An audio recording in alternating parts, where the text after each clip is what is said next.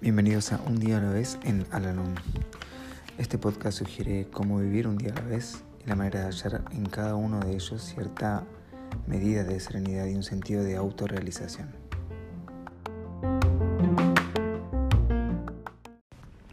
Hola, ¿cómo están?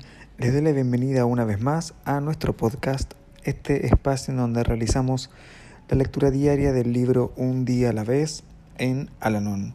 Hoy vamos a realizar la lectura que corresponde al día 23 de octubre.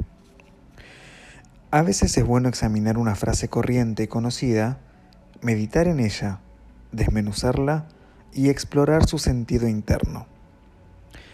Oímos a alguien que dice, Él se quita su propia luz. Cuán claramente emerge la figura que ensombrece nuestra propia felicidad por un pensar erróneo Pongámonos a un lado de modo que la luz brille sobre nosotros y sobre todo lo que hacemos. De ese modo, podremos vernos a nosotros mismos y nuestras circunstancias con verdadera claridad.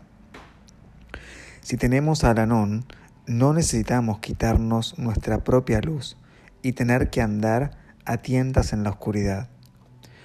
Los medios que ofrece Alanón han iluminado el sendero de tantos millares de personas desesperadas que nadie puede poner en duda su eficacia.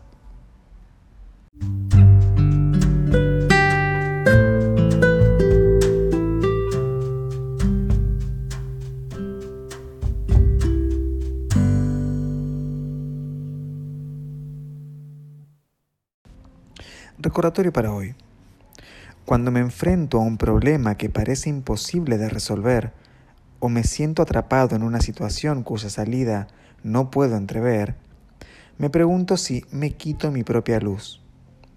Debo encontrar una posición ventajosa desde donde pueda ver claramente mi dificultad tal como es.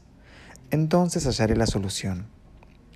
Y la luz brillará en los lugares oscuros y hará que todo esté tan claro como el día.